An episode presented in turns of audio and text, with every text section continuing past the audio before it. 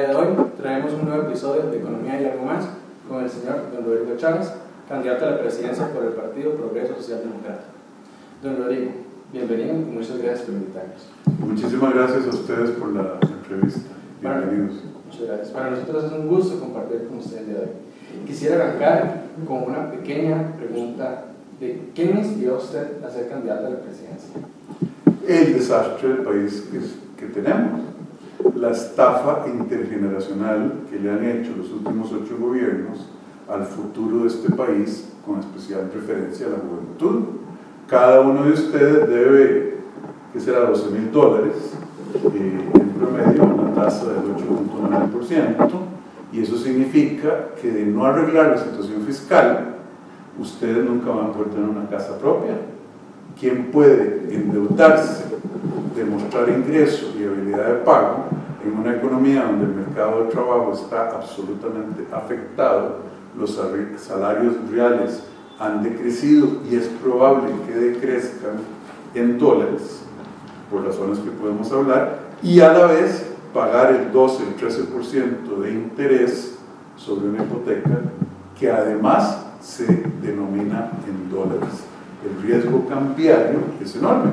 De hecho, hay 500 mil familias en este país que si el tipo de cambio se devalúa, como yo me temo va a ser el caso, van a sufrir muchísimo y hasta perder su parte patrimonial en la compra de las casas.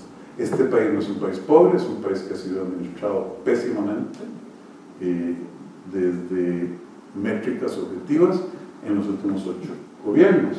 Entonces, yo soy costarricense, yo tuve la oportunidad de salir del país siendo de una familia muy humilde, Llegué a sacar un doctorado en economía, colega de ustedes, por cierto, y tuve bendiciones que yo creo la juventud hoy en Costa Rica ya no tiene. Al no tener nada que perder ni que ganar, dije, ¿por qué no? Si tengo la experiencia, tengo la preparación, he visto cómo funciona el mundo, quise hacer las cosas. Rodrigo, ahora que usted menciona ese tema, primero quiero agradecerle pues, por el espacio ¿Qué, ¿Qué, considera usted necesario en cuanto a la evaluación del tipo de cambio? ¿Qué medidas tomarían ustedes en un gobierno? Vea, eh, don Alexander y colegas que nos están viendo, nosotros sabemos que el tipo de cambio tiene dos componentes, dos elementos básicos. Los factores técnicos, que son los diferenciales en la tasa de interés, ¿verdad? ajustados por riesgo de evolución. Y los factores de largo plazo, que tienen que ver con la productividad de las economías. En el corto plazo, el anuncio de la Reserva Federal de los Estados Unidos, que ustedes vieron hace poco, de que va a haber seis aumentos de la tasa de interés de política monetaria en Estados Unidos en los próximos dos años. ¿Eso qué está haciendo? Poniéndole presión al tipo de cambio en Costa Rica y o a la tasa de interés. Por otro lado, tenemos otro elemento técnico que es la calificación de la deuda, producto de que es muy poco probable que vayamos a tener un acuerdo con el fondo, Alexander. Eso le baja la calificación, le pone presión. Entonces, los aspectos técnicos de corto plazo dicen que va a haber presión en el tipo de cambio. En el mediano plazo, ¿qué es lo que importa? La productividad relativa de dos economías. Una economía más productiva que otra tiene un tipo de cambio más alto. ¿Cierto, cierto, colegas? Bueno, y en Costa Rica tenemos elementos que hacen que nuestra productividad, relativamente hablando al euro, relativamente hablando al dólar, relativamente hablando con el yen, esa productividad va en caída. Y por eso hemos tenido una devaluación secular del tipo de cambio. Si usted agarra el corto plazo y no hace nada para darle credibilidad y no empieza a ajustar los factores estructurales que hacen que la presión al tipo cambio sea hacia la baja del colón, en que vamos a terminar. No es irrisorio ni absurdo pensar que de aquí a un año, la Navidad entrante, vamos a hablar en el 2022 de un tipo de cambio, dígame usted cuánto le gusta, 800, 1200, 1500 colones, dependiendo de lo que haga la próxima administración de la credibilidad del programa fiscal, de la credibilidad de la política monetaria, de la productividad de una economía que solo para citar un elemento tiene un déficit de infraestructura de 100 mil millones de dólares que no construimos y que debimos haber construido en los últimos ocho gobiernos. Volvemos a lo mismo. El presente de este país y el futuro ha sido estafado producto de que no hemos invertido en infraestructura del todo, con déficit de 100 mil millones, amigos y amigas. Este año no vamos a invertir ni siquiera para compensar por la depreciación del inventario de infraestructura pública y gastamos 5.2% del PIB en intereses, 96% del presupuesto en intereses, transferencias y salarios, más bonos, más, pluses. Entonces, este país tiene que entender, la juventud, que si quieren tener Netflix, que si quieren viajar, que si quieren poder importar comida purina para sus perros y gatos y mascotas, que si quieren poderse comprar un iPhone todo importado, tenemos que arreglarlo porque si no, el tipo de cambio no nos va a permitir consumir bienes transables y estoy hablando así, ¿saben por qué? Porque ustedes son economistas. Entonces, ustedes entienden como juventud la importancia para la calidad de vida de consumir bienes transables, sobre todo importados. ¿Y qué están haciendo los, qué estamos haciendo en este país? Haciendo cada vez más difícil que ustedes tengan acceso a esas cosas que mencioné, que yo creo que son fundamentales para el bienestar, sobre todo la juventud. Y bueno, don Rodrigo, siguiéndole un poco el hilo, este, ¿cómo considera usted que, que, la carga, digamos, considera que la carga impositiva en Costa Rica debe ser reducida? Sé que hay ciertos partidos que hablan de la eliminación de 90 impuestos y sé que en su plan, en su plan de gobierno se habla de 114 impuestos. Pueden fallarme la memoria. ¿Qué diferencia hay entre esos 24? ¿Cómo se determina? Vamos a ver, eh, don Leonardo. Primero, mucha gente habla de eliminar impuestos, pero lo hace de manera demagógica. Eh, en Costa Rica eh, hay muchos demagogos con respecto a la economía. Hay gente que dice, este es un keynesiano, este es un monetarista. ¿Saben qué? Es que no entienden. ¿Qué fue lo que dijo Keynes? Keynes lo que dijo fue, bajo ciertas circunstancias, la teoría monetaria puede llevar a una trampa por la liquidez que hace que el estímulo monetario no genere más demanda agregada. Punto. Eso no significa que el gobierno tiene que gastar y gastar y gastar en todas las circunstancias. Entonces, aquí se denominan neoliberales un grupo de gente que francamente, don Leonardo, con todo el respeto, ni leyeron tal vez un libro de von Mises, un libro de Hayek y no entendieron. Porque Hayek entonces, hay que hablar con la realidad de las cosas. Existen instrumentos como la política fiscal, cuando hay un, déficit de demanda que no se puede corregir en manejar el ciclo económico vía política monetaria. Pero también existen elementos monetarios, como hizo el Banco Central, recomprando 750 mil millones de colones en el mercado secundario de gobierno o como lo hizo los Estados Unidos durante la pandemia, estímulo monetario y estímulo fiscal. El tema no es un tema de ideología, es un tema de racionalidad económica y de empiricismo económico eh, basado en datos y la experiencia de la literatura internacional a la hora de tomar decisiones. Caigo a la respuesta. Yo eliminaré 90. ¿Qué importa? Yo no dije que hay que eliminar 114 yo lo que digo es que en este país hay 114 impuestos diferentes. Impuestos al jabón, impuestos a las candelas de cera, específicos para eso. Entonces, lo que eso hace que haya una confusión enorme. De hecho, casi el 90 y pico por ciento de los impuestos lo recogen el IVA, el impuesto único al combustible el impuesto de renta corporativa y el impuesto de renta personal y el de aduanas. El resto son chistes que confunden el sistema, que hace que haya exenciones, que la gente se tenga que meter a Hacienda, una cosa que se llama exonet.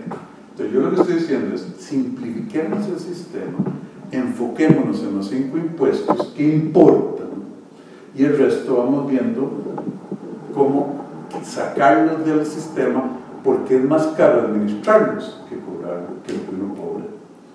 Entonces, ve la diferencia. Hay que bajar la carga tributaria, pero ¿qué requiere eso? Eso requiere ampliar la base, eliminar la evasión, cortar el desperdicio para bajarle a todos la tarifa, que es decir, el porcentaje de cada impuesto. Y eso se puede hacer, pero eh, eh le contesté, Sí, claro, muchísimas gracias. Mucho gusto, pero si no soy claro, repregunten y, y, y con el chuzo. Sí. Bueno, digo, ¿usted en qué momento cree que la economía costarricense perdió el rumbo y qué políticas fueron las que nos hicieron decrecer económicamente? Vea, hay una, hay una rama de la literatura económica que ustedes han oído hablar que se llama la economía política, ¿cierto o no? De cómo la política electoral los grupos de poder influencian a los que hacen políticas para su beneficio. Y ahí fue donde la mula votó a Genaro en este país. Cuando Liberación Nacional le dijo a las cooperativas, no a las cooperativas de base, no, no, a las grandotas, a Infocop, seamos claros, oigan, Infocop. ¿Sabes qué? Conseguime votos y yo te voy a regalar el 10% de las utilidades del Banco Nacional, el INSS el Banco Costa Rica ad perpetuum, como una anualidad los que estudian finanzas. Y nunca vas a pasar por el presupuesto de la República. No existen mecanismos claros para evaluarte, pero conseguíme votos y la Asamblea de Liberación y el presidente de Liberación firmaron eso. Cuando Oscar Arias dijo, uy, hay que hacer política contracíclica en el 2008. Tiene razón, pero lo que se equivocó fue que lo que había que hacer era construir infraestructura, gasto de inversión, para contrarrestar la crisis que tuvo el mundo hipotecario, se llama la crisis hipotecaria. Ah, no, contrataron 100 mil empleados públicos más y le subieron el sueldo a todos.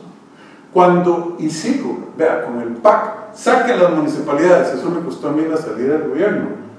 Si usted vota por el tren mío, yo le saco las municipalidades de la regla fiscal.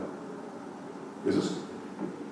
Ahí es donde usted demuestra que en este país los grupos pequeños, influyentes como Mansur Olson, yo no sé si ustedes han tenido la oportunidad de leer, en la lógica de la acción común, dice, grupitos chiquitos con suficiente cantidad de dinero y de recursos e influencia pueden crearse monopolios, como le han hecho los últimos ocho gobiernos a los importadores de medicinas.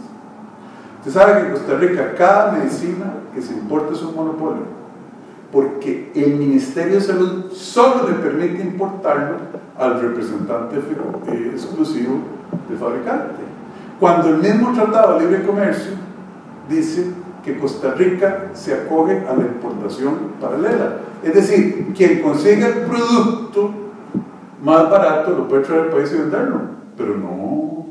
¿Por qué? Porque esa gente pone plata en las campañas. ¿Qué le parecen los cuatro industriales del arroz? Que se ganan unas rentas brutales. ¿Qué le parecen los generadores de energía eléctrica? Que firman por privados, que tienen contratos firmados con el ICE leoninos, te compro tantas megawatts hora, la generes o no, y a un precio que ya, eh, precios históricamente altos, cuando la tecnología hace que los precios de generación, y ahí ICE pagando. Eso es lo que demora Costa Rica, que se gobierna, se ha gobernado los últimos ocho gobiernos para beneficios de grupos pequeños a costa de la gran mayoría, que no es un tema ideológico, es un tema de la limpieza de las políticas públicas. ¿Para quién gobierna el Estado? El Estado se constituyó desde el Tratado de Westfalia en 1648, se convirtió en un, ese es el Estado moderno, en un instrumento que las sociedades crearon para prestarle servicios a la población, invertir en los bienes públicos, los que no se puede excluir al usuario, como carreteras, puertos, seguridad pública, y apoyar al sector privado.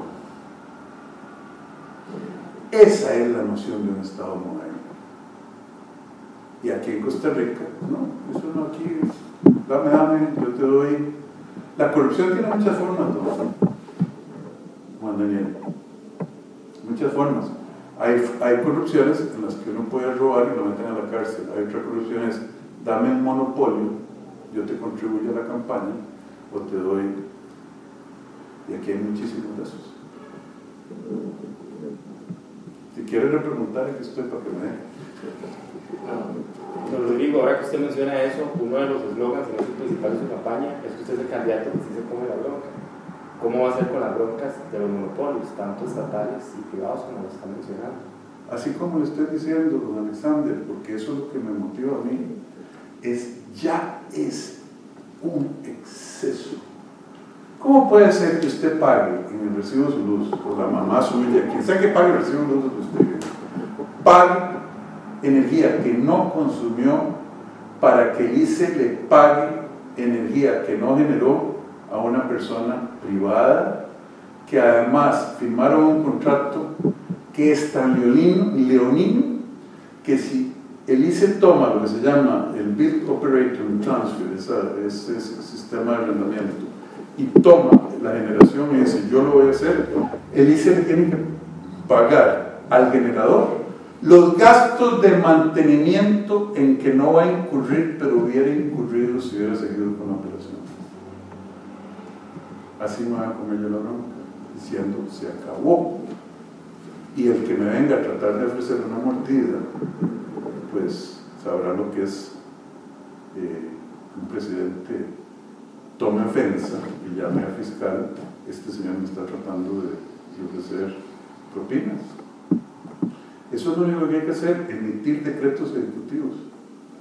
Porque la mayoría de esos monopolios se hacen por dirección presidencial. Fíjense los agroquímicos. Usted es de Naranjo, ¿verdad? Y tiene familia agricultora.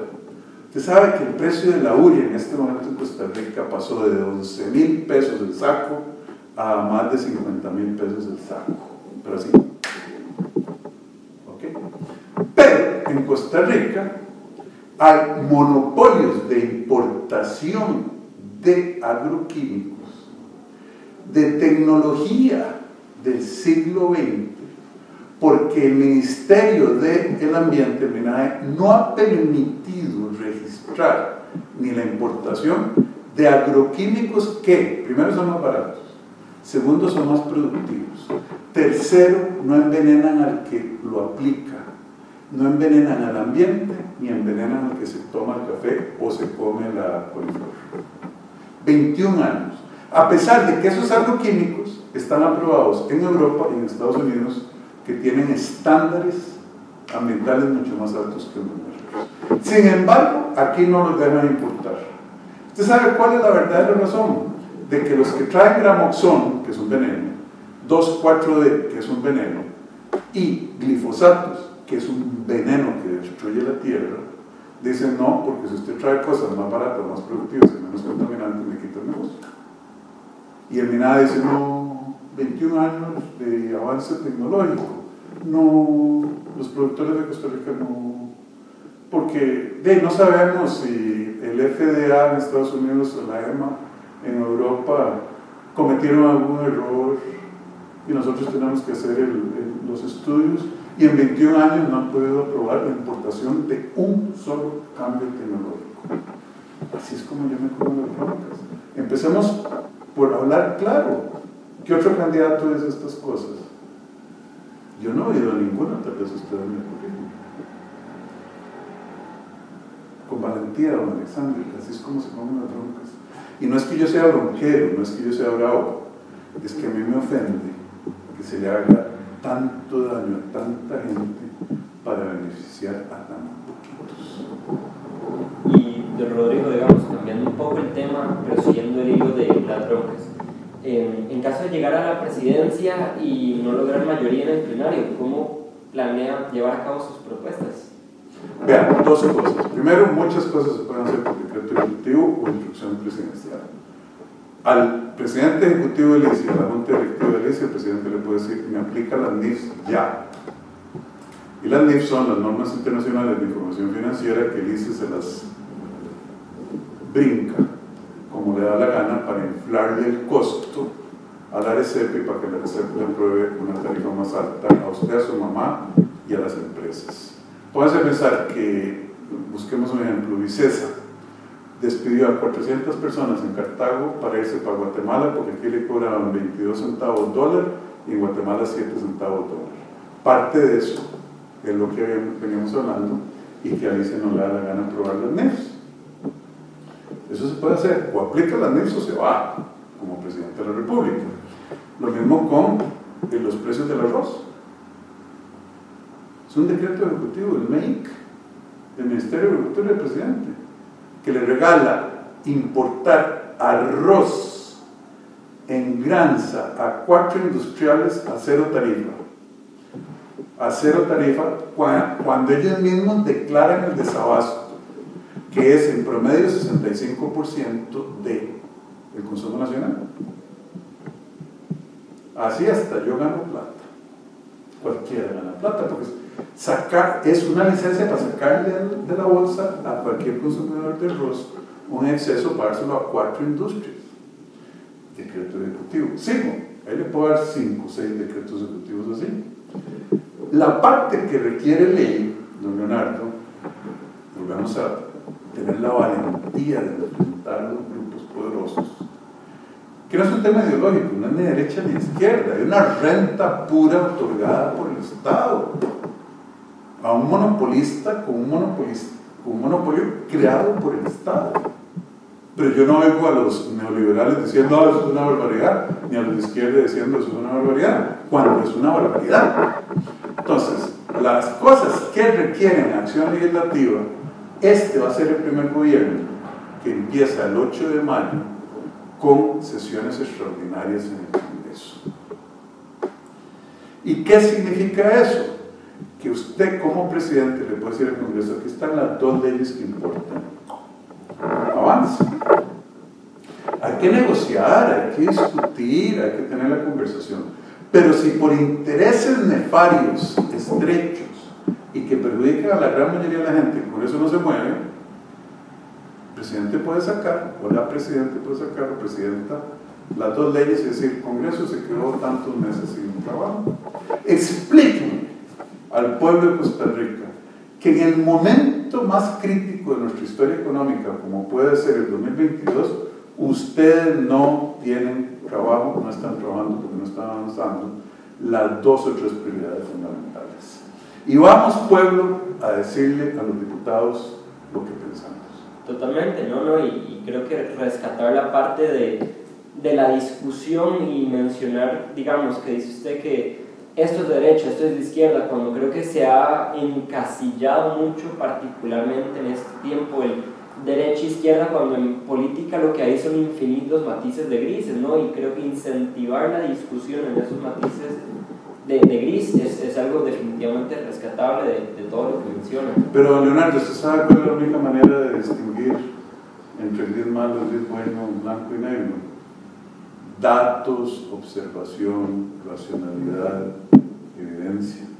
Y es que aquí se enrollan en la bandera. Oiga usted hablar a Villalta. Es ver humo, es como quemar madera mojada. Es puro humo. Y ahí no hay nada de fuego. Es que los derechos, no sé qué, del trabajador y yo protejo y bla, bla, bla. Y, y no está diciendo el Estado costarricense no es sostenible, nos vamos a la mula va a estar generando. Oiga usted hablar de defensa. ¿Ha hablado ese señor contra estos monopolios?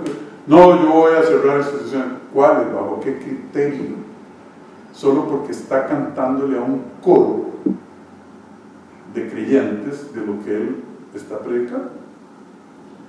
Y así podemos agarrar a cada uno. A Figueres, un día sí, un día no y además es generador de electricidad. A doña Linet, con todo respeto, una señora muy, muy, muy, muy respetable, diciendo, es que yo no soy ni de sí ni de no, y voy a llamar a un gran eh, proceso de diálogo nacional para que encontremos un consenso.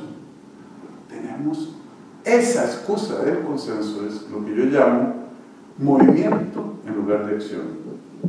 Hago que estoy haciendo y no tomo decisiones. Entonces, don Leonardo, volviendo a su punto, la única manera de desenredar ese saco de anzuelos que se nos ha convertido en las políticas públicas de este país es con datos, con análisis, con racionalidad y decir las cosas como son ante la población y sobre todo ante gente tan inteligente como estudiantes de economía, porque yo sé lo que se ocupa para pasar por ahí. Bien, Rodrigo, cambiando un poquito el tema.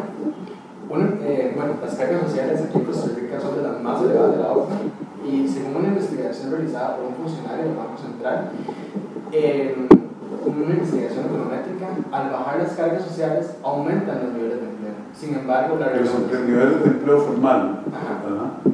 Sin embargo, la recaudación que está destinada a Lima, Esquina, FOESAF disminuye. En, experiencia, midiendo el costo de oportunidad, ¿qué decisión tomaría usted? ¿Qué, qué apoyaría? ¿Bajar las cargas sociales y disminuir la recaudación? o bien sacrificar esa disminución en la recaudación, pero tener más empleos. Vamos a ver. Usted, eh, le agradezco yo leí ese estudio, de hecho yo fui que lo encargué cuando fui ministro de Hacienda, porque nadie tenía la evidencia en Costa Rica, no es para rajar, porque no es el estudio, simplemente que hay un juego de elasticidades. Es la demanda de los servicios de la seguridad social elástica al precio, es decir, a la contribución o no. Es una pregunta del tipo de preguntas que yo hago antes de formular políticas públicas. ¿Estamos de acuerdo que sea la pregunta correcta? ¿Okay? Y la respuesta es, pareciera que sí. Entonces, es lógico que sí es elástica, es decir, responde más que proporcionalmente. Entonces, cuando Costa Rica se encuentra que la promesa en la que yo creo que nos dimos como nación de tener salud para toda la población y una vejez digna para todos los viejitos, que ya yo estoy casi de más de 65 años, esa promesa se quebrantó porque no existe. Primero, la mitad de la fuerza de trabajo está en el sector informal, los empleados están en el sector informal. Hay una gran cantidad que está fuera, de eso podemos hablar, que también está en el sector no protegido la mitad de los viejitos de más y viejitas de más de 65 años no tienen pensión del todo. Y la incidencia de la pobreza en ese grupo es el doble de la incidencia a nivel nacional. Entonces, si usted, por la evaluación, don Leonardo dice, ¿está Costa Rica cumpliendo con su promesa a la ciudadanía? ¿Les voy a dar vejez digna y salud? La respuesta es, obviamente, a grupos pequeños sí. ¿Eso qué significa? Primero, que hay que reformar el sistema. Segundo, que seguir jugando con eh, las pensiones de contribuye cada vez más, trabaje cada vez más años y cada vez la pensión va a ser menor, eso lo que va a causar es todavía más informalidad. Añádale el hecho de que el sistema está quebrado y que cualquier estudiante de economía inteligente dice, ¿para qué voy a contribuir yo si cuando yo llegue el sistema de reparto no va a tener plata para darme? Entonces, informalidad, informalidad, están atizando el fuego de informalidad. Con la salud, lo mismo. Cada vez, ¿quién se gana 850 mil pesos? ¿Qué taxista se gana 855 mil pesos, 850 mil pesos libres de polvo y pago al mes? Más encima las llantas, la gasolina, los aceites, los marchamos, los riteros, todo. Nadie. Pero van a la caja y le dicen, ¿sabe qué? Usted se gana 850 mil mes porque yo digo que es la base mínima contributiva. Y le va a cobrar 20, bueno, 17 algo, pero para hacer los números redondos, el 20. Entonces me va a pagar 170 mil, 170 mil pesos al mes solo porque lo asegure. De allá el hombre va por dentro y además le voy a pasar una facturilla, porque usted ha sido taxista los últimos 10 años, porque yo veo que aquí tiene la licencia taxista y me debe 8 millones de pesos. Informalidad, informalidad, informalidad. Entonces, ¿por qué no le llamamos la caja costarricense de los empleados públicos? Que yo no quiero que eso ocurra. El sistema hay que reformarlo. Hay países que reformaron el sistema de salud como Turquía, que le dieron vuelta. Hay que reformar el sistema de pensiones como Suecia. Pero la caja no la podemos dejar caer, no la podemos dejar que se convierta en una institución irrelevante, porque estaremos fallando con el contrato social que nosotros como costarricenses tenemos. La caja tiene que existir, pero existir no es, no es suficiente. La caja tiene que funcionar como usted la necesita. ¿Por qué cada vez que alguien se levanta a las 2 de la mañana para ir a pedir una cita, le vais, piensa que está yendo a pedir un favor, cuando en realidad lo que tiene que hacer es demandar un servicio porque pagó su patrón y pagó usted? Pero todos esos son temas gerenciales, temas de capacidad intelectual y de implementación. Eso es lo que yo quiero hacer con acá, ponerla a funcionar racionalmente como indicador de desempeño. Don Rodrigo, nos queda poco, pero en un minuto, algo breve. Convence al electorado del por qué Rodrigo Chávez es la persona que puede, tal vez no salvar, porque me tiran en cuatro años no un país, pero guiar y enrumbar al país hacia un futuro diverso. Yo creo que la, la respuesta es, fíjese lo que pasó en Venezuela en su momento, Hugo Chávez no pudo tomar el poder por las armas, lo que hizo fue deslegitimar a un Estado que había perdido la legitimidad porque se convirtió en lo que es Costa Rica hoy. Un grupo de señores feudales, de grupos de interés controlando las políticas públicas. Fíjense lo que pasó en Perú. Tuvieron que elegir entre Keiko Fujimori y Pedro Castillo. Keiko, mejor me callo, Pedro Castillo con costo sabe leer. Le preguntaron, define un monopolio y digo una cadena de supermercados. Vicepresidente de un, de un país de 30 millones de personas, riquísimo. Fíjense lo que pasó en Honduras, Xiomara Castro. Lo que ha pasado en Argentina por año, desde desde la Primera Guerra Mundial, no, desde 1950 y algo, cuando entró la irracionalidad del peronismo que arruinó el país más rico de América Latina y uno de los cinco países más ricos del mundo por el tipo de políticas que hemos venido nosotros viendo en muchos gobiernos en Costa Rica. Pero ¿qué acaba de pasar en Chile? A mí me cae muy bien la gente joven. Pero si yo fuera chileno, yo estaría preocupadísimo de que una persona que no tiene título universitario, que nunca ha tenido un trabajo, que tiene 35 años, que se declara comunista, llegue al gobierno. Jóvenes, ¿por qué ustedes tienen que votar? Porque ustedes tienen más futuro que yo en esta parte. Tengo 60 años, me quedan 15, 20 no más. A ustedes les quedan 60, 70 años. Piensen en qué clase de país quieren vivir y, si piensen, si quieren ser como los refugiados económicos de Argentina, de Bolivia, de El Salvador en su momento y ahora probablemente de Chile y obviamente de Venezuela. Un país tiene que administrarse con racionalidad y yo no veo a nadie en los otros 24 candidatos y si lo hubiera yo estuviera ayudando en lugar de echarme esta bronca yo, porque ¿qué tengo que ganar? No veo a nadie que tenga el conocimiento, la experiencia, y la valentía para hacer lo que el país necesita. Usted dice, no es salvar. Yo creo que no terminarnos de derrumbar sería el primer paso. Y eso es lo que tenemos que enfrentar con la realidad. Este país se puede derrumbar en cualquier momento. Entonces, esta es mi oferta. Yo hablo muy duro, dicen, no en el sentido de volumen, sino en el sentido de claridad. Y yo no quiero que vote por mi gente porque le vendí una, canción de serenata un poco de humo. Si ustedes votan por mí, lo, quiero que lo hagan con Costa Rica, su futuro, sus familias, sus seres amados en el corazón, pero de cerebro, sin engaños. Yo voy, si ustedes me eligen, arreglar este país, no a conseguir unas chapitas. Listo, Rodrigo, muchísimas gracias de verdad por el, por el espacio, por habernos invitado acá. Muy bonito su casa de campaña. Es mi casa de campaña, pero les agradezco que hayan venido.